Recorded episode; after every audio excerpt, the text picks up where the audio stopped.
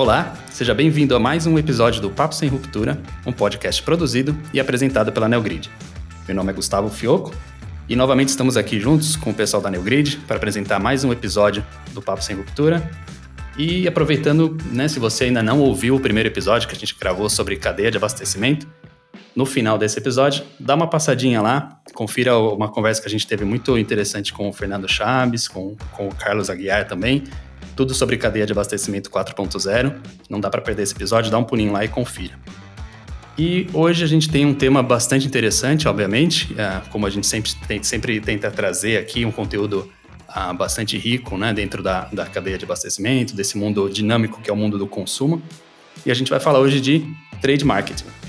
Então, é, obviamente, antes de a gente entrar na pauta, né, como a gente sempre gosta aqui, vamos fazer uma apresentação. Queria que então hoje estamos aqui com a Carol Barbosa e com o Rodrigo Leão. Tudo bom aí, pessoal? Olá, Gustavo, certo. tudo bem? Legal, muito bom. Carol, Leão, vocês, vocês, são pessoas assim que estão muito conectadas, né, na, a, com o trade marketing. Acho que vivem isso uh, muito mais do que eu, inclusive, né? Uh, mas só antes da gente entrar nesse tema, falem um pouco de vocês, só para a nossa audiência conhecer um pouco quem é a Carol e quem é o Leão. Bom, tá legal. Uh, pessoal, eu, eu trabalho né, na Neogrid já aproximadamente três anos, uh, e eu tenho me dedicado muito por trade marketing, essa paixão ela tem crescido, mas eu sou uma profissional de tecnologia, né? Então eu tenho formação em análise e desenvolvimento de sistemas e eu atuo hoje na construção de um produto voltado justamente para esse segmento. Uh, isso é muito desafiador porque trade marketing é um tema muito interessante, como vocês vão descobrir à medida que a gente for conversando um pouco mais. Acho que é isso. Como Gustavo, tudo bem? Tudo jóia, tudo jóia, Leão. Poxa, para quem não me conhece, Gustavo, eu sou engenheiro naval formado na Poli. Por um acaso do destino, caí com um problema sério relacionado à execução do varejo. É, e daí nasceu a Trade Force. É, então, como fundador da Trade Force, evolui dentro desse segmento. E hoje sou, é, após várias aquisições, né? Trabalhando na Xera e agora Neogrid. Sou responsável pelo marketing, tanto do Brasil como do exterior. Legal, gente. Então, quando, quando a gente estava conversando né, com, todo, com o time de marketing da, da Neogrid sobre a pauta né, do, do programa de hoje, e surgiu a ideia de falar de trade marketing, veio na, na minha cabeça que eu, dentro da minha carreira de supply, né, eu estou distante um pouco do, do trade marketing. Eu vivi o trade no, no, início da minha carreira, né? Quando eu estava muito, muito perto do consumo ali, uma, um segmento que, que ia muito para o varejo. Mas conforme eu fui migrando, né, dentro da, da, da minha carreira, eu fui para indústrias que o, o, trade é, continua, obviamente, relevante, mas de certa forma um pouco mais distante, né? Como commodities, enfim. E, e é, na hora veio aquele ponto de interrogação. Eu falei, poxa vida, qual que é a minha vivência recente em trade, né? E, e, logo caiu a ficha que eu, eu, eu, vivo o trade uma vez por semana quando eu vou fazer o supermercado, né? Então, então eu tô ali, né, Carol, interagindo com os produtos, todas as campanhas, né? Tudo que é, que é a, a, elaborado por trade para me fazer como um shopper comprar o produto daquela indústria. Então, é, trazendo uma, um pouco da definição né, do que é o trade marketing, tem essa frase que ela é, ela é a, a, bem teórica, né? E obviamente muito simplista do que é o trade. Então por isso que a gente vai pedir para vocês entrarem um pouco no detalhe, mas a frase define trade marketing como ó, o trade marketing é a ciência que trata dos relacionamentos das marcas com os clientes no ponto de venda. Ponto. Ou seja, tem muito mais além disso, né? Então eu queria que vocês elaborassem um pouco, Carol e Leão, sobre o que é o trade marketing, o que, que ele é composto, né? E, e qual a relevância dele hoje para o mundo de consumo. Gustavo, muito legal. É, esse ponto é super importante, porque quando a gente tenta explicar o que é o trade marketing, é, eu tento resumir em uma frase simples, que é você conseguir encontrar o seu produto na quantidade que você quer, no lugar que você quer, na hora que você quer e no preço que você esperava. E essa é a ação do milhão, né? Quando consegue isso, sucesso. Boa, Carol. É, é, e a gente sempre frisa isso, né? Parece uma coisa tão simples, porém, uma série de ações por trás, com planos previamente já elaborados para que isso realmente aconteça. Então, para quem está comprando naquele momento, é, não, não sabe, né? Ou é, hoje vai ter um pouco mais é, detalhes é, e ideias né, do quão trabalho houve para aquilo acontecer, né? E, e, sempre, Gustavo, a, a, a gente se baseia naqueles quatro P's, né? O primeiro, a gente analisar, né, o lugar onde a gente vai estar tá expondo o nosso produto, né? Como que a gente faz isso? A gente avalia né, aquela rede e principalmente os pontos de venda. Onde está localizado aquele ponto de venda? Qual a organização daquela loja? Qual o tamanho daquela loja? Em que lugar o produto vai ser exposto? E principalmente, qual que é o fluxo daquela loja, né? Qual que é o perfil do shopper? Isso, né? e acho que é importante também falar, né, Laio, uh, tudo que você está falando é, é, perfeito e no sentido assim, trade market é tão desafiador, porque como o Lion finalizou agora, está finalizando agora essa parte, é tudo focado no shopper, né, porque é o, o comportamento do shopper que vai retroalimentar todas essas decisões ali, né, então através de muitos dados, conhecimento, e acho que está mais desafiador agora nesse momento, porque o comportamento de consumo ele está mudando bastante, né? Então cabe ao trade ali, sabe, estar tá sempre acompanhando tudo isso para que essa, essas estratégias foram definidas três ou seis meses atrás, talvez elas já não façam mais sentido hoje, né? Isso é um ciclo contínuo, né, Lion? Exatamente. E um outro ponto, né, Carol, depois de analisado o lugar onde a gente vai né, expor nosso produto, é justamente analisar quais os produtos que fazem sentido para esse lugar. Né? Não adianta a gente colocar é, um produto com um alto valor agregado dentro de um perfil de shopper naquela, naquela loja que não tem esse poder aquisitivo para uhum. poder finalizar uma compra. Né?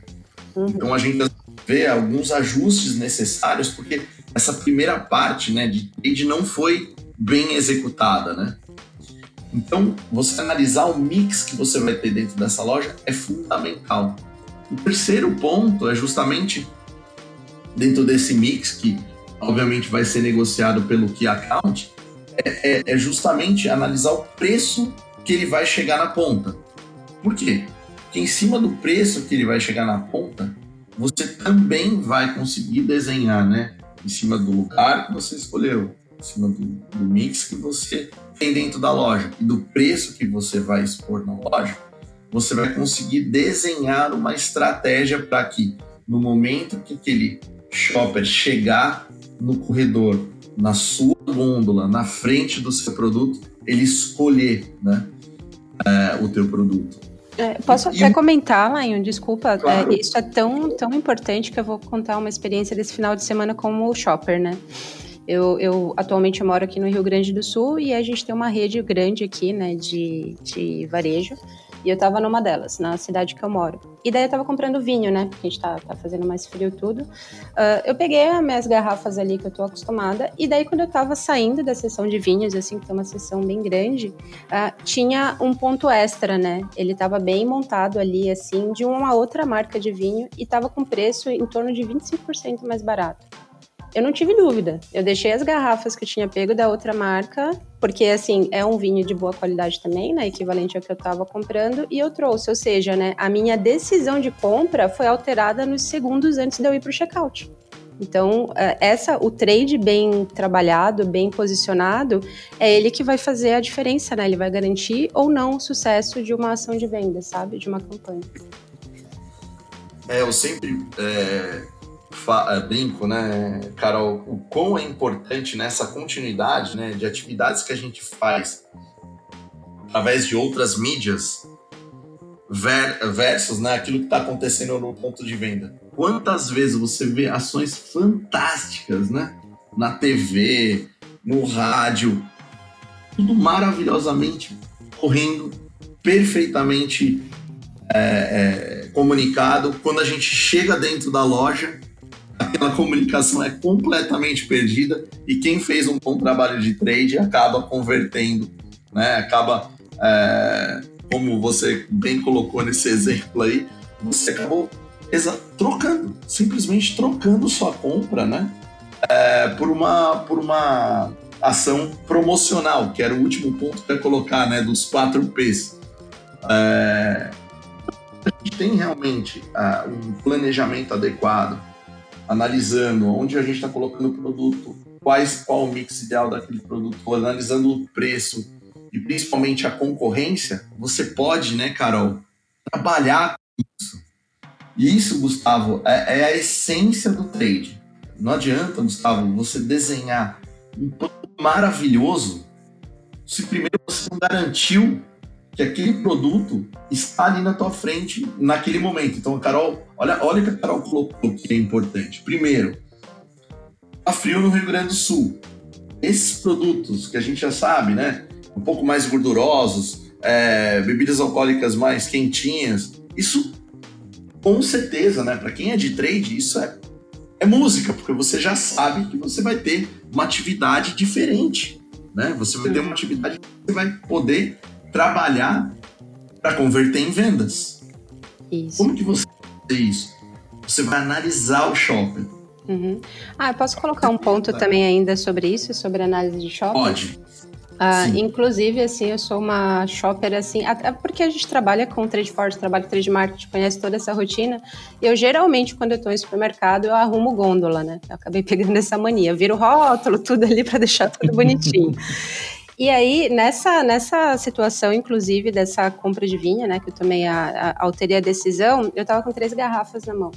E daí eu deixei essas garrafas, eu não voltei para a prateleira original delas, eu deixei ali, né, na, na no espaço das que eu estava retirando ali, mas assim, foi de propósito, tá? Justamente para Olha essa Carol. que aquele, aquele promotor, enfim, quem está fazendo aquela gerência saiba que aquela ação foi executada ali, aquela ação obteve sucesso, né? Uma pessoa, ela tomou a decisão ali, ela trocou e deixou o vinho do concorrente. Eu sei que o promotor, enfim, pode falar, poxa, mas que gente desorganizada, vai ter que voltar lá para a prateleira. Mas uh, isso que o, que o Lion falou de análise do shopper são essas coisas que acontecem dentro da loja, no ponto de venda, que elas valem ouro, sabe? Então, você pegar um produto semelhante ali no lugar do teu, que foi colocado, é um sim um indício para que, né, com olhos treinados, a, a, a, equipe de trade consiga avaliar, né, a, e medir, assim, ter uma métrica, assim, de... Claro pode ser um exemplo bem bobo, mas uh, é uma evidência, né, de que uma decisão foi tomada ali em prol daquela, daque, daquela ação ali de, de trade. Carol deixando mensagens subliminares pelo, pelos supermercados do, do, sul, né? Não sei se alguém vai perceber, né? Mas a intenção foi essa. Quando a gente for em alguma rede de supermercado e for ver algum produto fora da gôndola, eu vou lembrar da Carol. ah, muito bom, excelente. E, mas então, até pensando em todas essas análises, né? Vocês comentaram muito, ouvi muito a palavra a, a entender o shopper, né? Então, isso demonstra que o profissional de, de, de, trade é um profissional meio que tendência ao psicológico, assim, é um psicólogo ou psicóloga também, né? Ou seja, tem que entender de todos os gatilhos do, do ser humano também, né? Para poder influenciar uma compra, né? Enfim. E isso torna o trabalho, acho que, do, do, do profissional de trade bastante, bastante, bastante complexo, né? Ele está trabalhando, obviamente, com, com coisas, questões uh, do produto, né? Todas as características do produto, que acho que é muito conhecido pela pela indústria, porque ela produz aquele produto, mas ela passa a conhecer também o comportamento do, das pessoas, né? Para poder juntar essas, fazer essa combinação e, e, e, enfim, promover de melhor maneira o produto na, na, na, no ponto de venda. Então, eu queria entender, considerando já a gente falou bastante do contexto, né? Um pouco mais da parte teórica ali do, do trade e alguns exemplos práticos também que a Carol trouxe. Mas o que, que, é, o que, que é ser um profissional de trade hoje? Qual é o perfil de um profissional de trade? Quais são os desafios que eles enfrentam hoje? É legal para quem quer entrar nesse ramo também, entender quais são as, as preparações que eles precisam ter, enfim. Acho que, Carol, se puder entrar um pouco, um pouco para a gente quem é o profissional de trade, como ele atua hoje, seria bem interessante.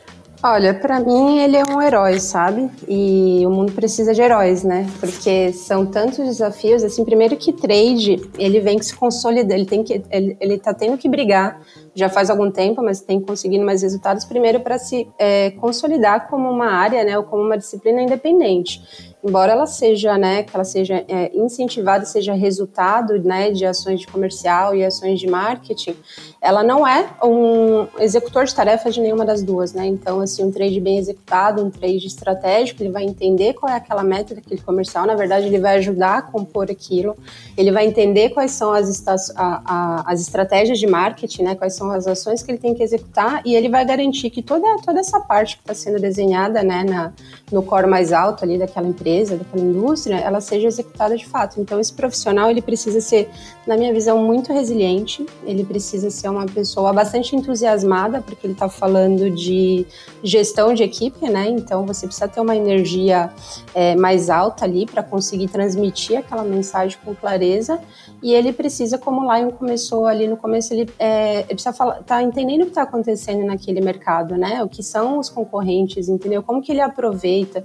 Será que, de repente, ele é, pega um concorrente ou, ou, na verdade, uma empresa que complementa o produto dele, passa a traçar essas estratégias dentro do ponto de venda. Então, ele é uma pessoa que ele precisa estar muito ligada, muito antenada, tá estudando bastante. acho que não é muito diferente dos profissionais no geral, né, Lion? É, eu, eu, eu colocaria, Carol, é, essa multidisciplinariedade necessária para ocupar esse cargo, né? É, porque imagina, ele tem que contextualizar Primeiro, pricing, gestão de categoria, precisa conhecer o Brasil como um todo, uhum. né, nessas regionalidades. Ele precisa conhecer sazonalidade de produtos. Ele precisa conhecer muito a parte comercial para poder traduzir aquilo que foi negociado em ações dentro de uma rede.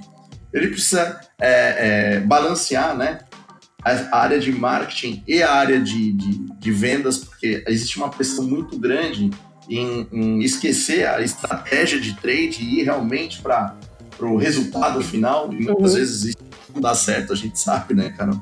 É, então, eu, é, esse profissional, ele, ele precisa, né, de uma multidisciplinariedade vivida. Não é uhum. o trade não tem uma faculdade. São várias experiências dentro de uma de uma empresa que fazem com que a gente é, encontre no mercado grandes profissionais. E a gente tem contato com vários deles. Uhum. E o que eu daqueles que realmente se diferenciam são pessoas que já passaram por diversas áreas da companhia que trazem esse know-how, que trazem essa multidisciplinariedade para as suas atividades. E precisa, além disso tudo, Gustavo, que o Lion está dizendo, ele precisa ter vivência de campo, né? Então, uh, ele precisa entender tudo que está acontecendo dentro da empresa dele, ele precisa saber gerenciar esses conflitos, só que ele precisa sair do escritório e ir para a loja, né? Porque se ele não for para a loja, entender a rotina do promotor, entender quais são as dificuldades ali no trato com o varejo, porque a gente sabe que sempre existe, independente de qual, ele não consegue, sabe, desenhar uma boa estratégia, né? Ou executar, porque muitas vezes, e isso eu acho que é uma coisa de muitas, é, da maioria das empresas, se não todas, a gente tem o costume, né, quando a gente está dentro do escritório, de desenhar processos que a gente não conhece, né, de é, desenhar estratégias que a pessoa que está ali na ponta, ela não tem condições de executar porque faltam ganchos importantes. Então, além de tudo, ele precisa ser uma, na, na minha visão, ele precisa ser também uma pessoa de rua, né, ele precisa estar tá ali em contato com o cliente, ele precisa conhecer o estoque, ele precisa falar com o gerente de loja, ele precisa ajudar a fazer uma reposição, porque quando ele tiver isso, sabe, bem enraizado ali na vivência dele e através desse conjunto de, de série de conhecimentos, ele, na minha opinião, ele vai ser imbatível. O que, que você acha, Lai? Exato. E só lembrando, né, Carol, às vezes a equipe não é dele. Às vezes a equipe, dentro do canal indireto, a equipe é do distribuidor. Às vezes a equipe uhum. é, é uma equipe terceira, então ele precisa preparar aquela agência muito bem, munir aquela agência para poder executar as ações que ele planejou. E quando é própria, né, quando a equipe é própria, aí você tem realmente muito mais energia, porque além do, do, das suas tarefas diárias dentro da empresa, você tem que cuidar realmente de um exército, né? Então, realmente é uma, uma atividade que requer muita energia, além desse conhecimento, muita energia para poder fazer com que é, é, esse, esse, esse, esses, essas ações de, de, trade aconteçam lá na ponta com esses diversos entes, né? Uhum. E, esquece, assim, poxa, mas como é que acontece numa rede onde não tem promotor? Pergunta para um cara de trade. Ele que prepara toda a estratégia para justamente é, aproveitar de, desse, desse exército que existe dentro daquela rede, né? Que são os repositores e os encarregados de loja, para justamente executar aquela ação. Então é muito interessante e é, é, é, e é bacana é, quando você conhece bem esse mercado e vê realmente a diferença entre profissionais, né? É, e uma coisa ainda, Gustavo, só para. É, não sei se a gente está fechando já, mas assim, é, é uma pessoa, esse perfil profissional, ele precisa saber transitar entre os diferentes níveis de estratégia, tática e operação, entendeu? Porque ele, ele precisa né, saber é, vender, essa, se comunicar com esses públicos diferentes, sabe? Até é, para ele conseguir força e conseguir incentivo para colocar a operação dele dentro da loja, né? Ou seja, ele não pode falar com um promotor de loja da mesma maneira que ele vai falar com o CEO da empresa dele, né? Então ele precisa ter esse ajuste, sabe? Ter esse trato e ele não conseguiria isso se ele não tivesse passado por esses vários setores aí que o, que o Lion bem colocou pra gente. Acho que depois que a, que a Carol comentou essa, sobre as pistas que ela deixa no supermercado, né? Uh, para o pessoal de trade, acho que minha, minha relação com o supermercado nunca mais vai ser a mesma. Então eu vou ficar procurando por pistas ali e, e, e entender um pouco mais como, como o trade uh, influencia ou como o trade está influenciando outros trades aí a perceberem as, as ações, né? Mas acho que a gente queria, eu queria continuar ainda na, na, no assunto do shopper, né? Do, do comprador ali. Eu, como pessoa física, indo no supermercado, que tipo de, de, de, de ações trade coloca ali no, no PDV que me influenciam a fazer algumas compras, né? Vamos, vamos ficar, acho que um pouco ainda no mundo físico, né? Tem bastante coisa para falar ainda do mundo do e-commerce. Existe trade marketing no e-commerce também, a gente vai falar um pouco disso. Mas além das ilhas, que são mais óbvias, né? São ações que a gente consegue entender um pouco mais, pelo menos eu. Uh, o que mais existe de, de, de trade no PDV para a gente ficar ali ligado como consumidores, ou até dar, obviamente, dar muitas dicas aí para quem está tá ouvindo de potenciais ações no, no ponto de venda. Existe uma série de ações, Gustavo, que a gente é, de trade percebe naturalmente quando a gente vai para o supermercado, mas que o shopper, né, o consumidor final ali, ele acaba não percebendo. Vou dar alguns exemplos para você, quando você for na próxima. É, por exemplo, quando você vai na frente de massa, normalmente você vai ver sempre pacotinhos ali de queijo ralado. Quando você vai, por exemplo, como a Carol foi comprar o vinho que ela tanto gosta, normalmente o que a gente vê é um clip strip sempre com vários abridores de garrafa, né? Essa é uma ação clássica de cross, ou seja, você já sabe que esse produto ele ele normalmente ele vem atrelado a uma compra de outro, né? Então, existe uma série de pontos extras negociados dentro de uma loja que a gente nem imagina. Se a gente olhar para dentro de uma configuração de loja, uma delas é a ponta de gôndola. O que é a ponta de gôndola? Imagina uma gôndola normal, tem os seus dois lados. Quando ela termina num corredor, aquela parte principal, né, que é a entrada para dentro daquele corredor de gôndola, ela vale muito dinheiro. Alguns não sabem, mas grande parte da indústria paga para estar dentro de um ponto de venda, dentro de uma loja, né? E por que, que ela paga esse, esse ponto extra? A gente tem que lembrar, né, daquele conceito básico, quanto você é mais visto você é mais lembrado, você tem uma maior chance de conversão. Por isso que uh, uh, as equipes de trade estão sempre correndo atrás do planograma, tentando aumentar a área exposta, né? E quando você tem um ponto extra negociado, você amplia essa área. Você amplia essa área de visão. E mais, você tem um destaque. Você não está ali dentro da ponta de gôndola concorrendo com outros produtos os seus principais rivais, você está sozinho. E esse momento normalmente é atrelado também a uma promoção. Então é como a, a, a Carol colocou, na questão do vinho que ela teve aí no último final de semana, é interessante, né? Foi bem montado, tinha uma promoção matadora, é, e no momento de conversão, né? É, é, é o, o agente de trade ele conseguiu converter uma compra que já, poxa, a Carol já foi com o nome do vinho que ela queria, já foi com tudo bonitinho do que ela queria. Ele conseguiu colocar um, um, um, produto semelhante, com características também, com apelo que a Carol estava procurando, porém com 25% do, do, de desconto, uma promoção matadora. Isso, uh, Gustavo, é uma ação 100% trade, né? É, quando eu falo desses pontos extras que são negociados numa loja, Gustavo, uma coisa super relevante também é que por você pagar, a indústria hoje tem uma demanda grande, né, Carol? É, para poder fazer auditoria desses pontos tudo que o Lion está falando, né, que são todas essas ações dentro de trade, essa negociação ela acontece, né? Então, por exemplo, ali você tem uma, um, um supermercado, um planograma de supermercado, na verdade, ele é um espaço publicitário, né? Praticamente a gente pode colocar dessa maneira. Não sei se eu estou viajando, Lion. E eh, o melhor espaço é aquele que vai vender mais, né? Eu complementaria também o que ele está dizendo. Uh, primeiro que, assim, na, antes de decidir as estratégias né, de, de merchandising, que tem um papel muito importante sobre isso, é você direcionar uma comunicação, ou seja, uma promoção, uma exposição, de acordo com a linguagem do seu público, né? Precisa entender quem é que está comprando aquele produto, qual é o perfil, né? O perfil social e econômico. É por isso que tem estudo de comportamento do shopper.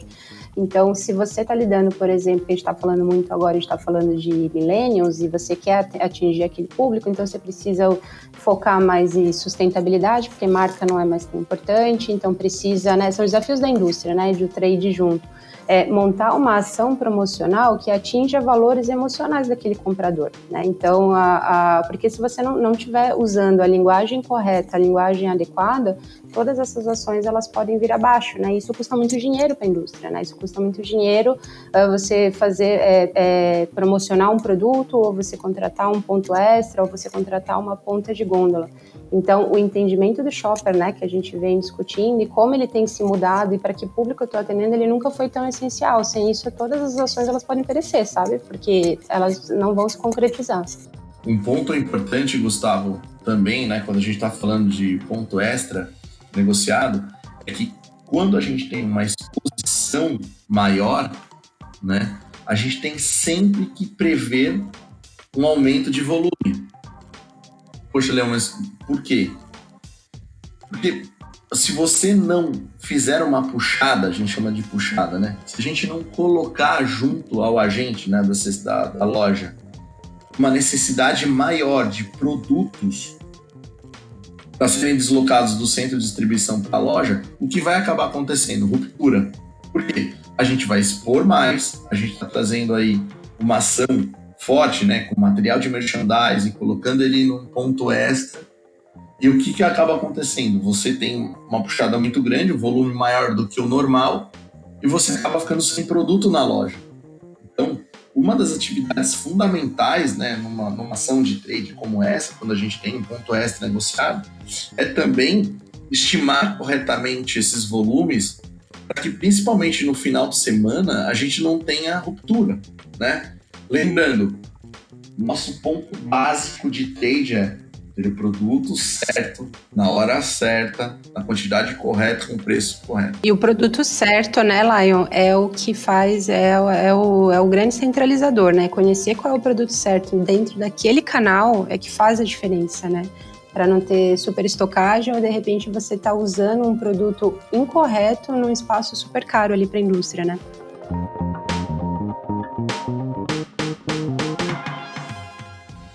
Bom, gente, a gente passou bastante sobre, sobre ah, os, os, quatro P's ali, a gente falou bastante sobre eles e, e até citando um pouco que o que o Leão comentou, né, o nível de investimento que, que a indústria faz, né, o varejo faz, por exemplo, para ter o produto visível em determinado ponto, né? Na, na, na ponta da gôndola, por exemplo. A, é, essa questão de, de, execução de promoção, como ela tá, qual, qual é o resultado das, da promoção, se ela está tendo um retorno ou não. Investimento em material de merchandising, isso traz retorno ou não traz. Como a gente falou, talvez até um pouco no, no, no, no papo sem ruptura passado, né? Falando da cadeia de abastecimento 4.0, existe uma, uma gama de tecnologias aí que podem auxiliar o trade, né? Eu queria que vocês falassem um pouco disso, né? Como existe uma tecnologia, como é que funciona a colaboração entre indústria e varejo para facilitar a vida do trade para que a gente consiga entender que todos os investimentos, que não são poucos, estão tendo um retorno uh, efetivo para a indústria e para o varejo. Gustavo, excelente pergunta. É, o grande ponto aqui é a mudança que aconteceu dentro da área de trade em relação à informação, em relação a dados e fatos. É, e isso só, é, né, só aconteceu principalmente com a entrada de tecnologia e colaboração. Tecnologia, porque hoje a gente consegue fazer, por exemplo, a gestão de promotores de forma remota, através de um aplicativo dentro de um, um, de um aparelho celular. Isso, eu queria colocar um ponto também, tá, Gustavo, que é muito importante hoje, eu acompanho bastante comunidade de trade marketing, a adoção de tecnologia, embora ela possa parecer um tema muito básico, ela ainda é um desafio para muitas empresas ainda, tá? Uh, principalmente entender o valor da tecnologia, né? Não é só mais a gente pegar um aplicativo, por exemplo, e mandar o promotor para a loja, né? É, é, coletar aquele resultado e começar a fazer análises, né? E ter interpretações a partir daquilo que está acontecendo na loja, certo, Lion?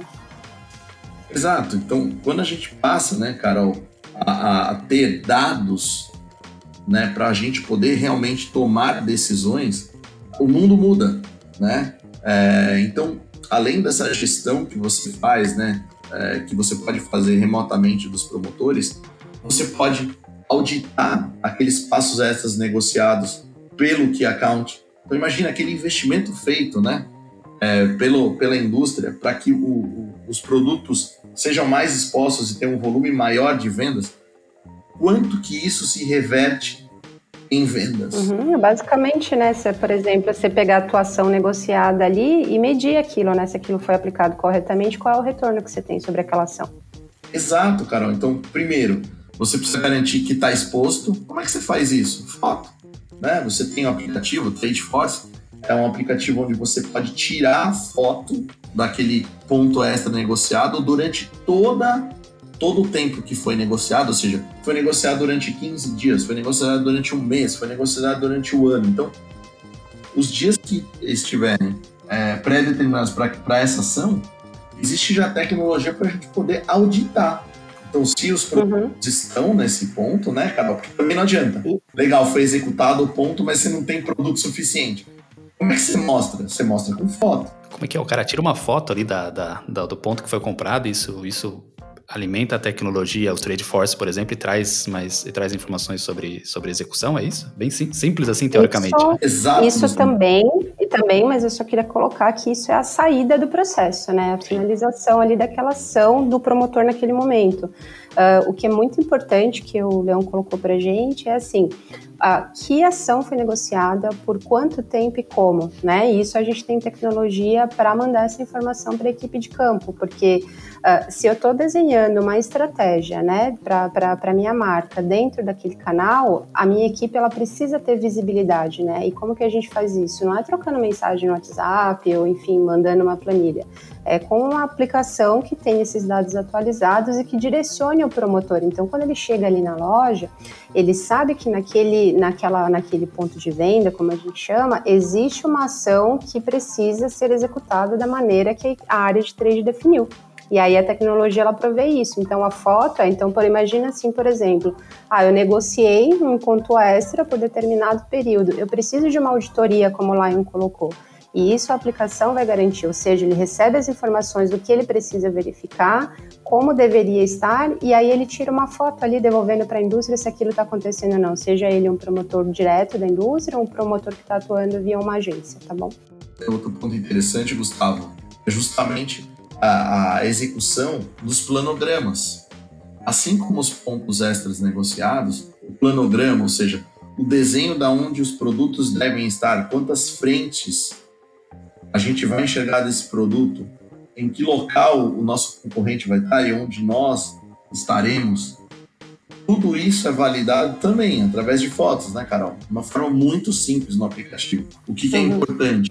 É ter cadastrado essas negociações muitas vezes a área de trade não tem ainda acesso quando a, quando a gente começa com uma ação em conjunto, né? A gente sempre pergunta, poxa, você tem as ações que foram negociadas? E muitas uhum. vezes a área de trade não tem acesso ao cronograma negociado, ao ponto extra negociado. Isso é fundamental para que você garanta o investimento que a, que a própria indústria fez para que a gente tenha né, essa exposição garantida e, no caso de ponto extra negociado, com uma exposição maior. Como calcular também a efetividade dessa atividade, né? Você vai, executa uma loja, quanto que isso realmente alavancou de vendas? Você precisa calcular isso, né? E como é que você calcula? Colaborativamente, os varejos hoje é, enviam as informações de sellout stock para justamente a gente é, poder fazer essas validações de quanto que realmente alavancou com essa ação de promoção, com essa exposição maior ou com esse planograma. Isso. E as equipes de trade também, Gustavo, tudo isso que o Leão estava colocando pra gente, no final das contas, o que a gente está buscando com isso? Claro, sellout, né? Mas uh, isso é a fotografia de sucesso, né? Como a gente chama em trade marketing. Então, é, toda, toda essa ação do promotor através da tecnologia, ele vai verificar alguns pontos básicos, né? Então, ele vai, vai ativar esse produto, ele vai verificar o preço, sabe? Se o material de ponto de venda está sendo bem empregado, para que ele consiga, né, maximizar mesmo os recursos da indústria, né? Colocando ali, atuando na, na, naquele ponto de venda. Então, é, é, um conjunto de ações e se engana quem pensa que isso pode parecer simples, né? Então, é, essa, e essa fotografia de sucesso, ela nunca é unilateral, ou seja, a indústria não vai desenhar isso sozinha, vai executar e vai tentar ter resultados, precisa da colaboração do varejo, né? Então, isso é um trabalho de aproximação, que é o que o Leão estava é, colocando ali para gente, ali essas pontas precisam estar tá bem amarradas ali, por isso o desafio é tão grande. E como é que é o cenário hoje Carol, você falou da, da, colaboração, o Leão também comentou um pouco de colaboração. Como é que é o cenário hoje, indústria e varejo, com relação a isso? Essa troca, essa troca acontece com frequência? Uh, tem acontecido cada vez mais, né? Principalmente porque o relacionamento indústria e varejo ele tem se modificado ao longo do tempo, né? Onde tinha algumas políticas mais agressivas, eu não posso afirmar, por exemplo, que elas não existem hoje, mas a gente vê uma mudança de, de postura em relação ao varejo, né? Do varejo em relação à indústria, indústria em relação ao varejo varejo. Ah, a gente não tem mais uma ação ali de, é, por exemplo, é, ganha-perde, né? Então a gente começa a falar mais no ganha-ganha.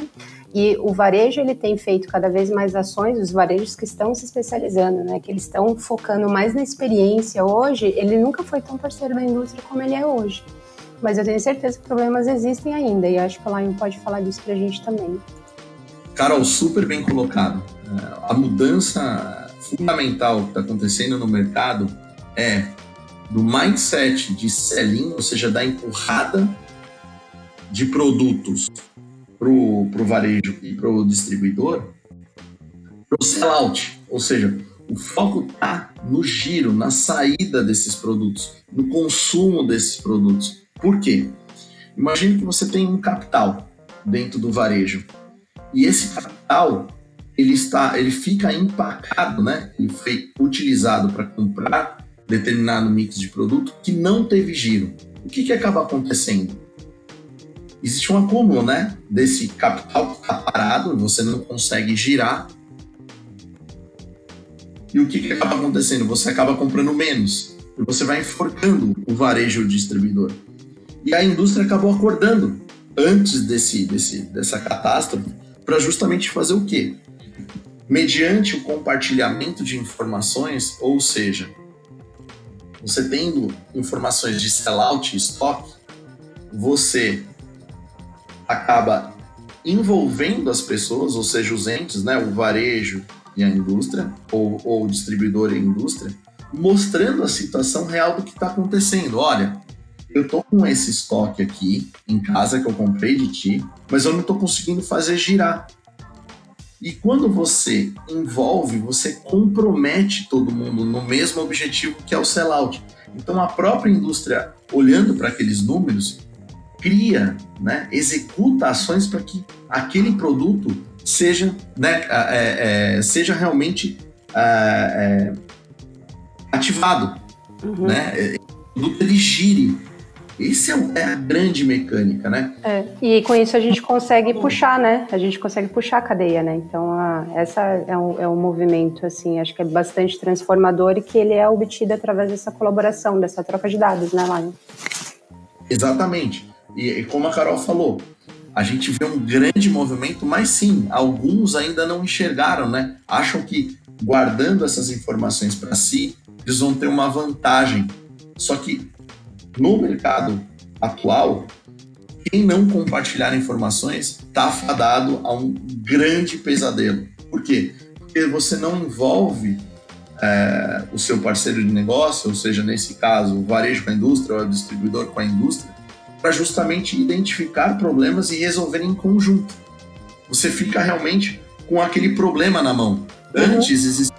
Né, Você fica sozinho, questão... né, Laio? Você fica com essa. Esse operacional fica ali controlado dentro do teu mundinho, né? Não tem colaboração entre fabricantes, né, com os fabricantes.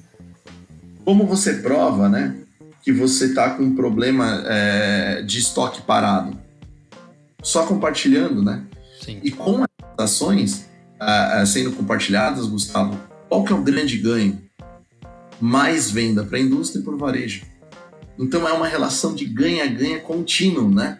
É, onde é, existem, no momento que você compartilha, você compartilha sim os seus dados, mas ao mesmo tempo também você compartilha responsabilidades. Então, eu queria citar dois exemplos ainda sobre a questão da, da colaboração. Então, por exemplo, a gente trabalha hoje com um atacadista, né, que ele está no, no canal indireto, e ele tem um propósito muito bom, porque ele aplica trade marketing, então ele define estratégias ali, só que ele está sozinho, porque ele não recebe o apoio da indústria.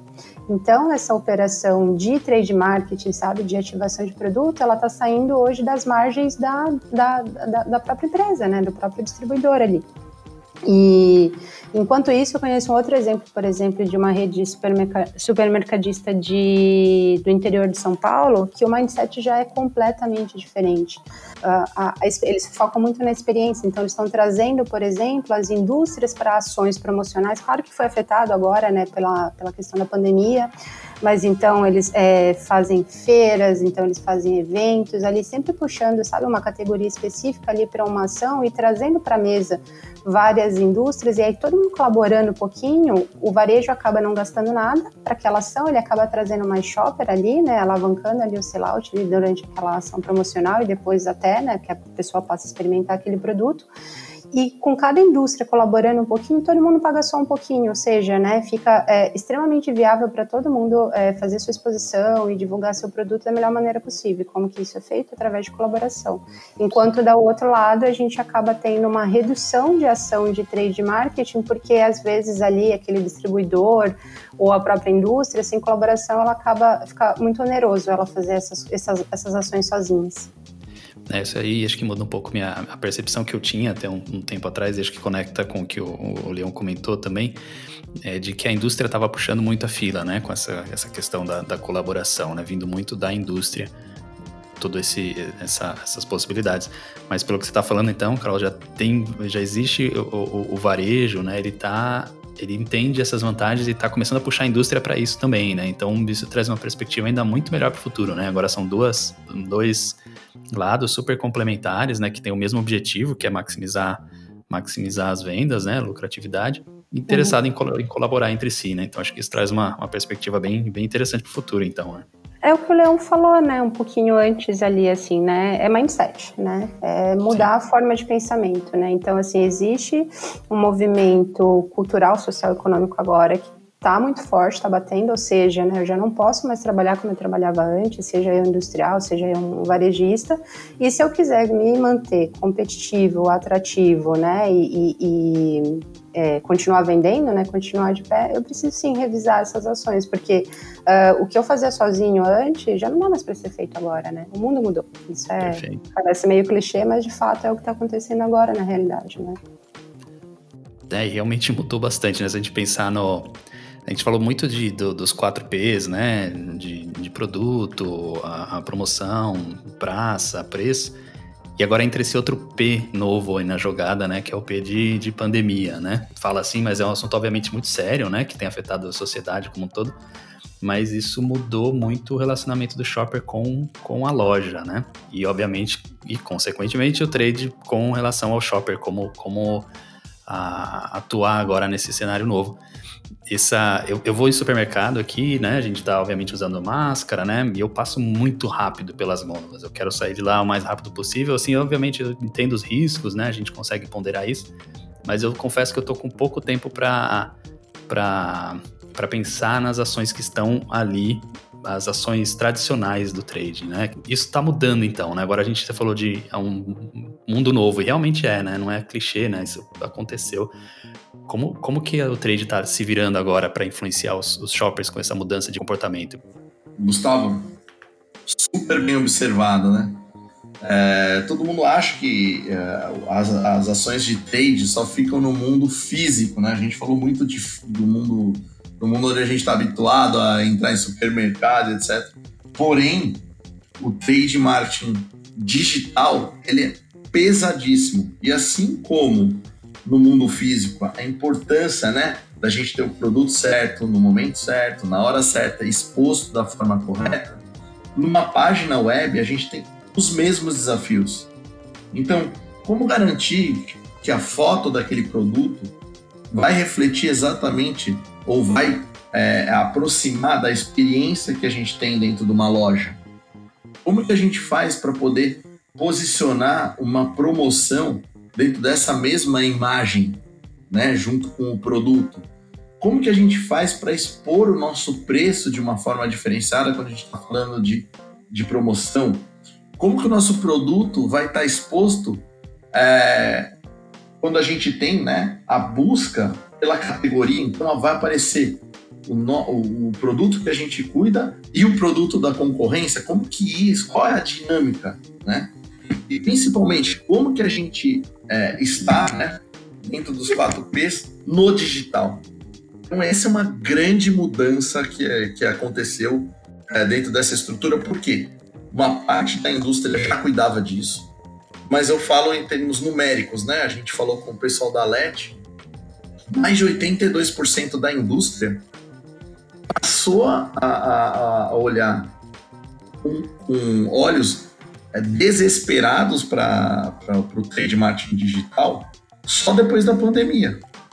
Isso, isso né? requer, e aí a gente tem, é, volta, isso o Lion está falando, né, de, hoje dessa, de toda essa estratégia, né, de posicionamento dessas marcas no virtual, só que a gente, é, eu gostaria de lembrar que, principalmente o profissional de trade, ele precisa mudar as características dele. Se o trade ele está pensando no digital só agora, né, que a bomba explodiu, é por quê? Porque a, a, o profissional ainda, a maioria ou, ou, grande parte, ainda não tem conhecimentos necessários para enfrentar esse novo mundo, né? Então, por exemplo, se eu sou profissional de trade, eu preciso entender o que, que é marketing digital, eu preciso entender o que, que é um funil de conversão, porque a gente está falando de ações, a gente quer garantir o sellout, só que através de métodos diferentes, e sem especialização não tem solução, né? Então, é um movimento rápido de adaptação, seja de perfil profissional, seja de adequação de produto, exposição, escrita, foto, enfim, tem um conjunto de ações aí de desafios para a gente superar. Exato. É, se a gente pegar também, né, Carol, uh, quem é o shopper hoje? É, quem vai no supermercado? Tá, e, e o, o agente do, de aplicativos de entrega, o que, que eles são? Imagina que ele está com uma lista que a gente fez no aplicativo e ele vai buscar esse produto. Então, imagina o quão é importante a atividade de trade para garantir que esse produto esteja de fácil acesso, né? E que tenha menos fricção no momento dessa compra. Por quê? Quantas vezes a gente é, realiza uma compra via um aplicativo de entrega e o agente que está dentro da loja ele não encontra o produto e tem que ligar para a gente falando: olha, eu não encontrei esse produto, mas tem dois aqui que são semelhantes. Posso comprar esse ao invés do outro? Então, é uma situação, Gustavo, muito, muito é, importante para que o, o, o, o profissional de trade possa realmente avaliar a importância de execução de loja, porque mesmo a gente indo para o digital, a gente sabe que existem é, é, esses agentes que fazem a ponte do digital para o físico que precisa acontecer, né? Lion, você trouxe é, ponto, um ponto fantástico, né, nessa, nessa mudança agora. Então, seja falando de e-commerce, seja falando de marketplace, Uh, a gente sabe dos desafios que precisam é, ser, serem superados agora, mas assim, como toda dificuldade, como toda crise traz crescimento, né, não é só a dificuldade que a gente tem, porque uh, quando a gente fala em vender virtualmente, né, então assim, é, pensa que a, a, sua exposição agora, né, o seu alcance, ele não tem limite, né, o teu produto pode estar em qualquer lugar agora, ele pode ser vendido para qualquer lugar. Só que essas questões que o, que o Leão trouxe, principalmente do estoque, né, quando a, essa informação não está atualizada, que gera uma experiência negativa, a gente pode tem que lembrar que quando eu faço uma compra pela internet, eu como shopper, né, nós como shoppers, a gente passa a ser influenciadores, né, daquela marca, daquele, daquela loja, enfim, daquele produto, porque a gente tem um negócio muito simples hoje que é chamado avaliação, né? Então, como que eu compro hoje? Como que eu diferencio a, a, a minha loja, o meu produto dentro de um marketplace com milhões de opções iguais, né? Então, a, a referência hoje de outros consumidores, ela é extremamente relevante, porque se esses pontos não estiverem bem conectados, um conjunto de uma estrela ou um conjunto de cinco estrelas pode determinar, derrubar a estratégia num clique, entende? Então, é isso que a gente está buscando. Então, assim, se traz essa dificuldade de ir para o digital, a gente começa a ter retorno sobre a satisfação desse consumidor ou desse shopper cada vez mais rápido, vai estar expresso ali através de uma classificação de nível de satisfação.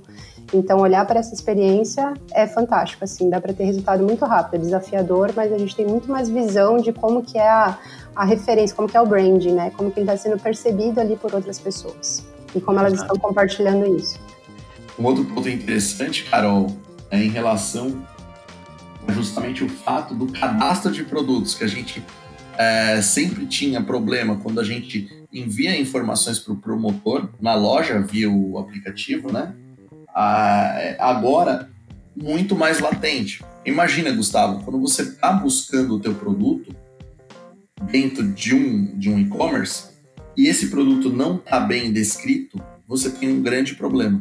E o segundo grande problema, maior do que esse de cadastro de produtos, é a busca.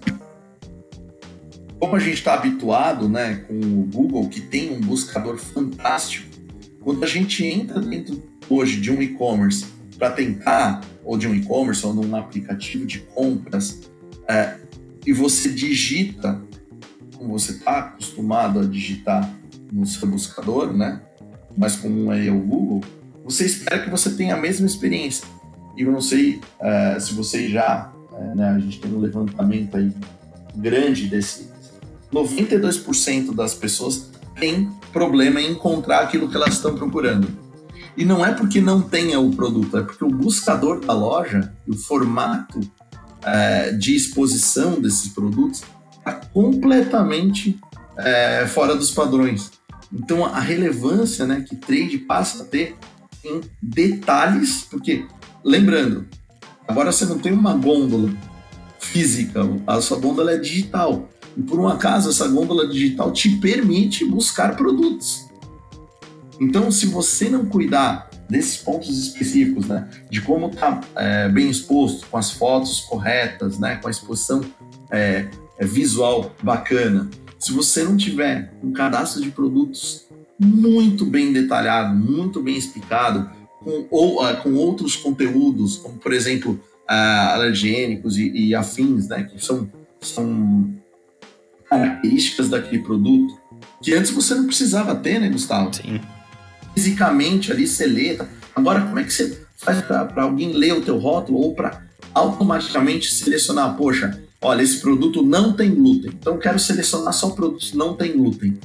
Quem tem esse cadastro? Quem está fornecendo esse cadastro? Exato. Eu acho que só para colocar, talvez colocar uns números ali para as pessoas entenderem o quão importante é, é você ter um e-commerce montado de forma correta, né? Então, tem, acho que a Nielsen fez um, um, uma pesquisa, né? E, e obviamente as pessoas vão para o site de e-commerce para fazer compras, né? Normalmente. Então, 68% vão lá para efetivamente comprar um produto. Só que o que chama atenção, eles citam aqui que 50, 48%, quase 50% dos, dos shoppers digitais vão lá para conhecer produtos, a parte técnica do produto. Não necessariamente comprar, né? Mas eventualmente conhecer o produto e ir numa loja física fazer a aquisição do produto. Então, se a gente pensa que é, somente colocar um e-commerce no ar com os seus produtos é, é, é suficiente, não. A curacidade da informação que está lá dentro é extremamente importante porque o comprador, tanto digital quanto físico, tá indo muito na, na plataforma digital para conhecer o produto antes de efetivamente comprá-lo, né? Então, então isso coloca aí um, a, a alta relevância, né, de, de, no quão é importante a gente manter cadastros, enfim, todas as informações de maneira acurada no e-commerce. Excelente. A tecnologia ajuda isso, né? E abrir até, Gustavo, complementando o que você está falando, parece uma coisa chata, né? Manter as características e colocar isso no. Não, não. É, a gente tem é, iniciativas que já começaram há alguns anos de empresas, por exemplo, de, de alimentos né, focados na indústria alimentícia, que faz vídeos utilizando os produtos colocando as características desse produto mais para dentro de uma receita. Todos os vídeos gravados no YouTube. Você tem exemplo, N exemplos de é, TVs, aparelhos de som, roteadores, onde não é mais uma coisa parada, né? Sim. Você tem de onde você tem imagem e som detalhando e mostrando a experiência de utilização daquele produto. Imagine, Gustavo, existem hoje segmentos, né, que praticamente dependiam, por exemplo, de lojas dentro de shopping center. Então, se essa estratégia de trade e de marketing não foi montada anteriormente, neste momento atual, está fadada a um fracasso. Sim, sim. Isso que a gente sempre né, é, acaba incitando muito se não está apto à tecnologia, pelo menos conheça, abra a porta escute as ideias e principalmente aprenda com quem está fazendo, né? Aprenda com os exemplos, porque você vê exemplos fantásticos de grandes é, varejistas eletrônicos, né? Eu brinco são uh, varejos digitais. Eles já começaram a executar esse tipo de atividade, como por exemplo geração de conteúdo através de vídeo, há mais de 4, 5 anos. E estão colhendo frutos fantásticos hoje. E é engraçado que só agora a indústria começou a falar assim: puxa, mas eu tenho que falar do meu produto num vídeo. Puxa, você não fazia isso, né? Parece que existia, sabe, o antes e depois do, do da situação atual, onde as pessoas viviam no mundo paleozoico. Quanto tempo, Gustavo, a gente fala de e-commerce? E, e, é uma coisa muito maluca, não é? Então, assim, gente, não é possível que as pessoas. É, é, é, é por uma comodidade, né? Que você pode ir, vai numa loja, etc. Agora, o fechamento, né? Com, com o lockdown, é, a gente foi obrigado a olhar e falar assim: qual que é a alternativa, né? Então é muito, muito interessante. Ela já estava posta há muito tempo, né? Muito tempo. Mas não, então, ainda, ainda, ainda, ah, dá pra, ainda dá para ganhar o tempo, né? Acho que dá para as indústrias ainda conseguem se recuperar, né, Carol? Acho que você quer comentar alguma tanto indústria quanto varejo, o Lion falou sobre shopping center, né? Tem uma iniciativa recente agora, não, não, meu objetivo não é fazer propaganda de nada, mas a gente tem uma administradora né, no país de shopping centers e eles tiveram, eles reagiram muito rápido à mudança, né? Então é o que o Leão falou, já estava ali há muito tempo, né? A gente estava delegando né, essa, essa responsabilidade de se atualizar e, e ter criatividade para atuar em novos canais. Essa administradora de shopping center, né, à medida que os shoppings ficaram fechados, pô, os caras vivem só daquilo, então vamos fazer, vamos subir uma plataforma agora, né? Vamos subir um marketplace e apoiar as nossas lojas ali dentro para que eles passem a vender no digital. Então, a, é usar o que já tem, ou como o Leão propriamente colocou, é, vou fazer um vídeo falando de uma experiência. Me lembra um exemplo recente que eu vi na internet de um varejista daí de São Paulo, do interior.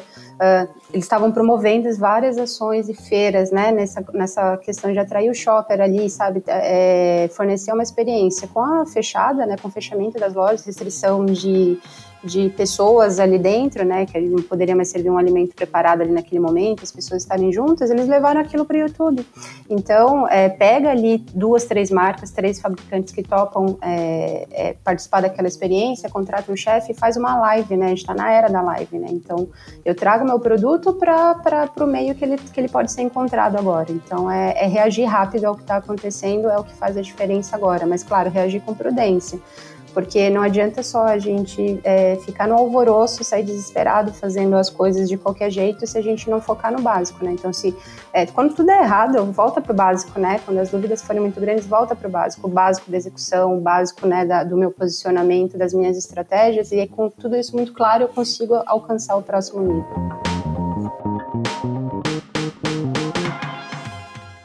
Muito bom, Carol. Leão, assim, eu acho que Pô, gente é, é, tanto assunto, né, cara? São tantas, tantas uh, nuances ali do trade que, que obviamente não cabe tudo em um podcast, né? A gente o objetivo aqui é colocar todo mundo numa mesma página, né? Trazer todo mundo, assim como eu, que vivo supply chain, não estou muito ligado com trade marketing, mas colocar, me colocar dentro do, de uma mesma página do que é o trade. E, e a partir daí a gente gera mais conteúdo e traz mais informação para quem acompanha, acompanha a gente. E ficou claro que o trade não é somente aquela frase de 10, 15 palavras que a gente falou bem no comecinho desse episódio, né? Então é realmente é muito mais abrangente que isso. Então, eu queria, Carol e Leão, que vocês trouxessem o que o que vem na mente, né? O que, que é o mais relevante assim dentro do trade marketing para a gente tentar resumir um pouco o que a gente falou hoje e, e cravar essas, essas ideias para as pessoas que estão ouvindo a gente. Poxa, Gustavo, muito legal para mim, são duas visões que a gente precisa é, ter. A primeira delas é o mundo físico, onde, primeiro, a gente precisa treinar muito bem e motivar esses agentes de trade na ponta, ou seja, utilizar as ferramentas tecnológicas, né? Não tem mais aquela história de você chamar todo mundo dentro de um hotel. Por quê? Ah, primeiro, as equipes normalmente não são nossas, né? Hoje a gente está com uma, uma, uma, dificuldade muito grande de colocar nossas equipes dentro do, do, do supermercado, então fazer isso de forma remota com as equipes internas do varejista. Segundo, a gente olhar muito os fundamentos. O que é um fundamento? Olhar realmente se nós estamos com o mix correto, com o preço executado na ponta e principalmente se a gente está fazendo leitura de sellout stock. É, a Carol vai poder dar um exemplo fantástico, né? Que a gente consegue integrar os dados de sellout stock dentro do aplicativo, né, da Trade Force, para que uhum. o motor, antes de entrar na loja, ele já saiba onde atuar, né, Carol? Isso aí. Uh, até complementando já a fala do Lion nesse ponto, porque assim, quando a gente fala, por exemplo, né, de uma execução acertada, é, eu, eu, acho que muitas vezes, principalmente no momento de crise como a gente está vivendo, a nossa cabeça tende a ir para o complexo, né, e de achar uh, soluções é, incríveis e tecnológicas e disruptivas para atender esse momento e não perder posicionamento, né, não perder espaço no mercado. Só que o que acontece muito hoje ainda, independente de pandemia, são problemas básicos de desempenho de venda de item, desempenho de loja.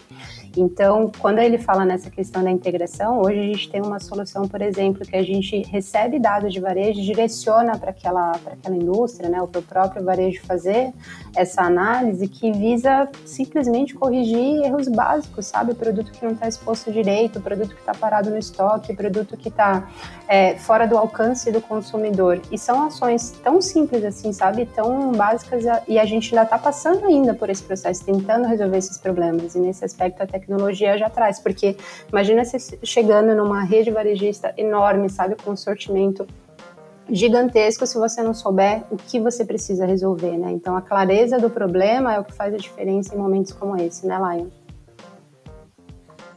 Exato, Carol. E a, a, quando a gente é, começa a olhar aquele básico bem feito é, e compara né, o que vem acontecendo no mercado, se você não tem tecnologia, com o mix de produtos que a gente tem e com a, a atuação de concorrentes no mesmo mercado, você está fadado ao fracasso. Então, uma das coisas é conheça a tecnologia, né?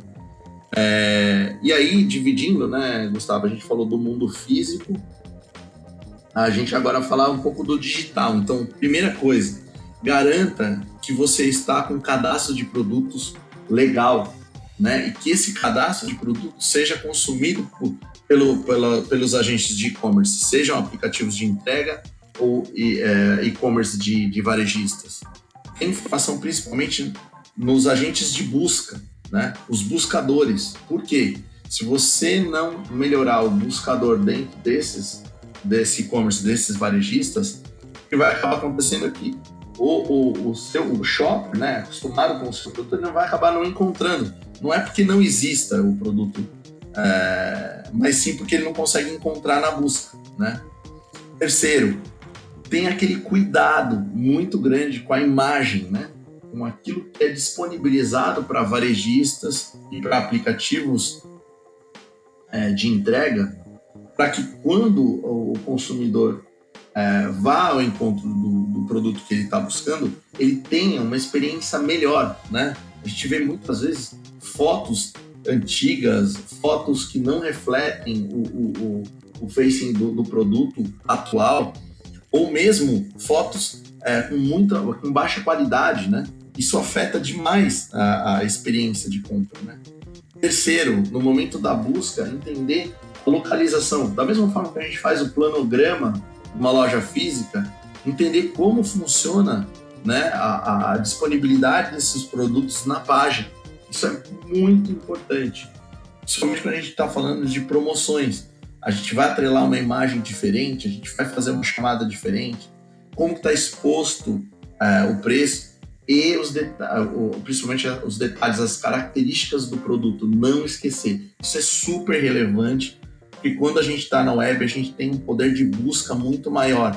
E para que essa busca seja é, mais efetiva, a gente precisa de mais informação, então, ter esse cuidado, esse carinho. Eu também colocaria né, nessas duas divisões aí que você propôs, Gustavo, uh, no físico e no digital, né? Ou seja, primeiro offline e online, eles precisam estar conectados e falando a mesma língua, né? Porque a gente está falando muito de experiência. Então, hoje no, no físico, né, direcionar, porque o Lion já colocou ali, vamos focar na, na, no básico, vamos focar na execução perfeita, né, na, na naqueles indicadores que são relevantes para a operação, é, entender quais são esses indicadores, não necessariamente eles são da área de trade, né, mas das áreas correlacionadas ali, inclusive do varejo, por exemplo.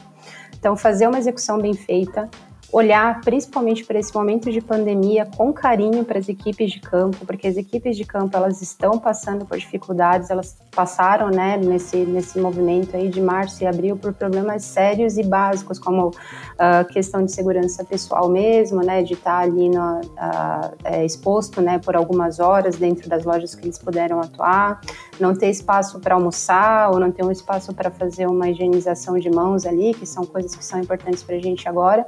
Entender o estado de espírito ali daquele trabalhador, né, daquela, daquele profissional que está garantindo aquela execução e tratar ele com carinho, né, no sentido de ouvir, sabe, de estar presente. Ou como o próprio Lion falou, a gente não precisa mais estar num hotel agora fazendo Uh, é, é, práticas de motivação, muitas vezes uma ligação, né, daquele gestor de trade ali, é como você tá. Às vezes só como você tá vai garantir trabalhar que aquela pessoa saiba que o quanto é importante aquele trabalho que ela está fazendo.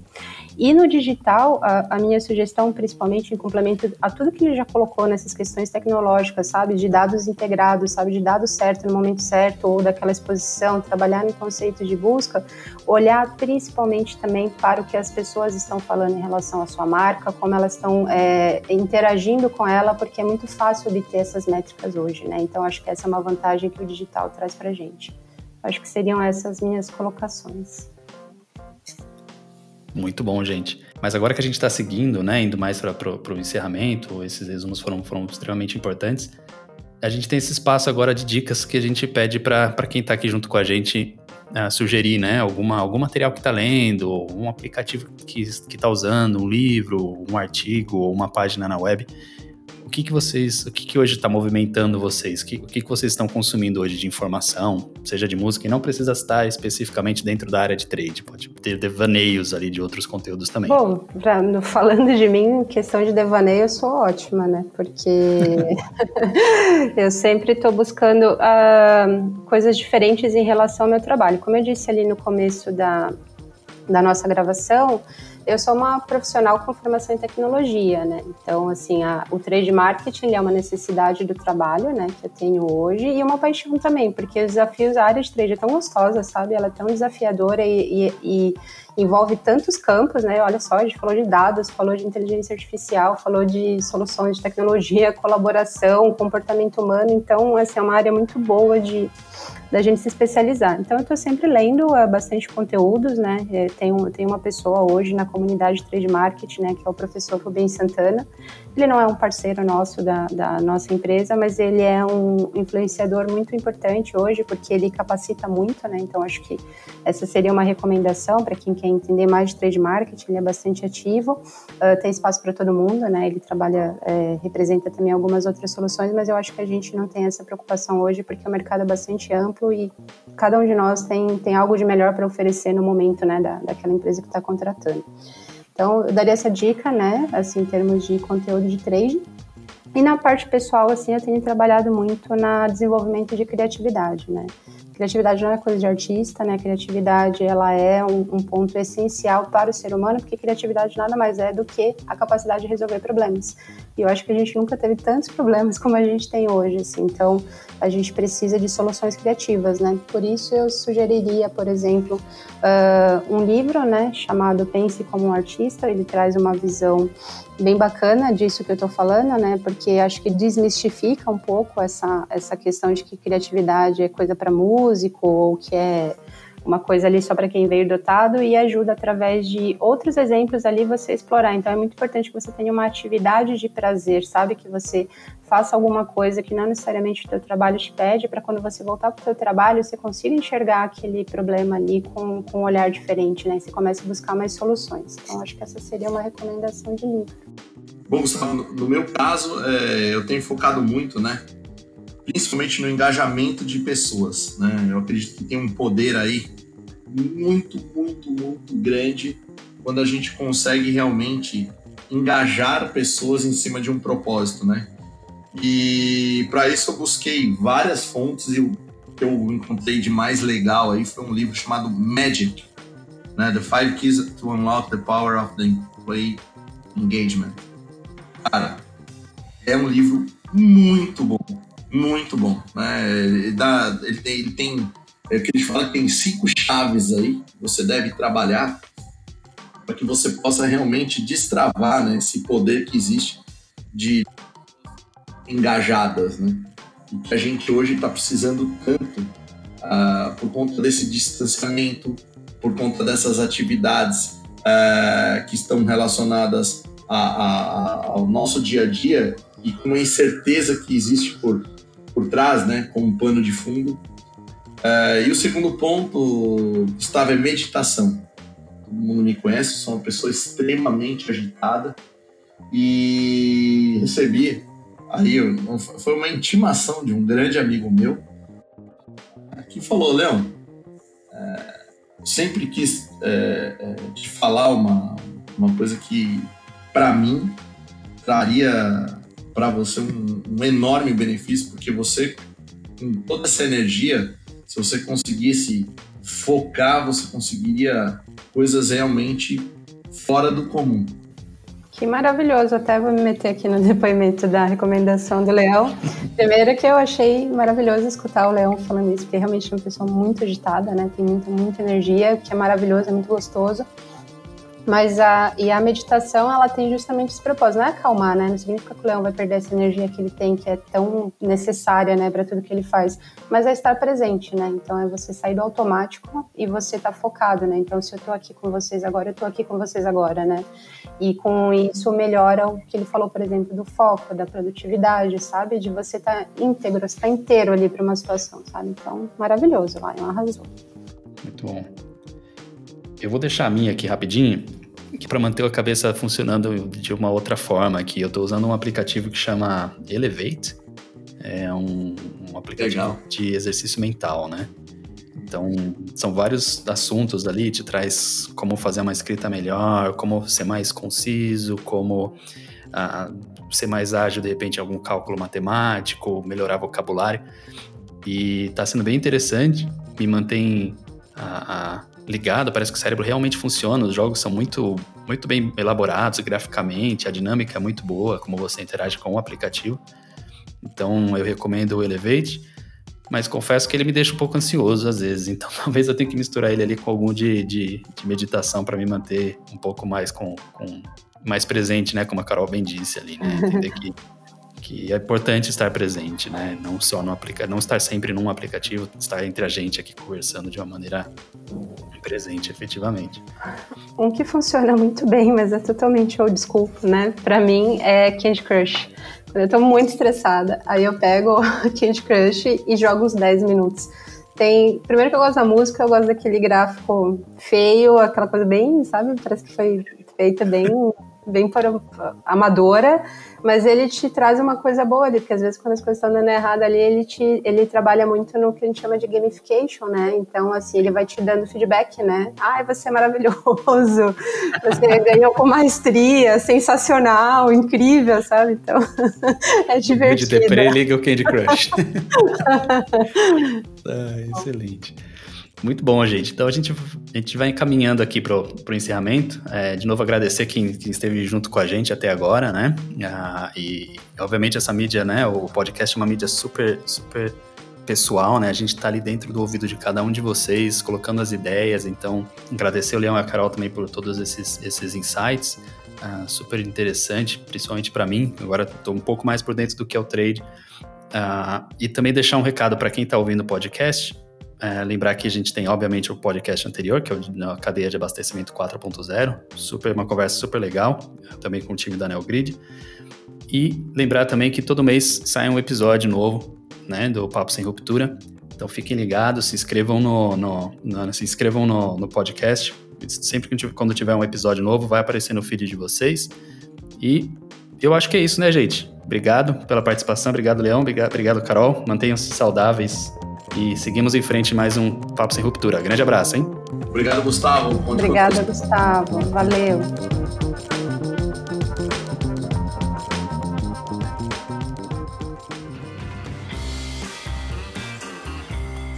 O Papo Sem Ruptura está disponível nas principais plataformas de podcast, como Spotify, Apple Podcast, Google Podcast, SoundCloud, entre outros.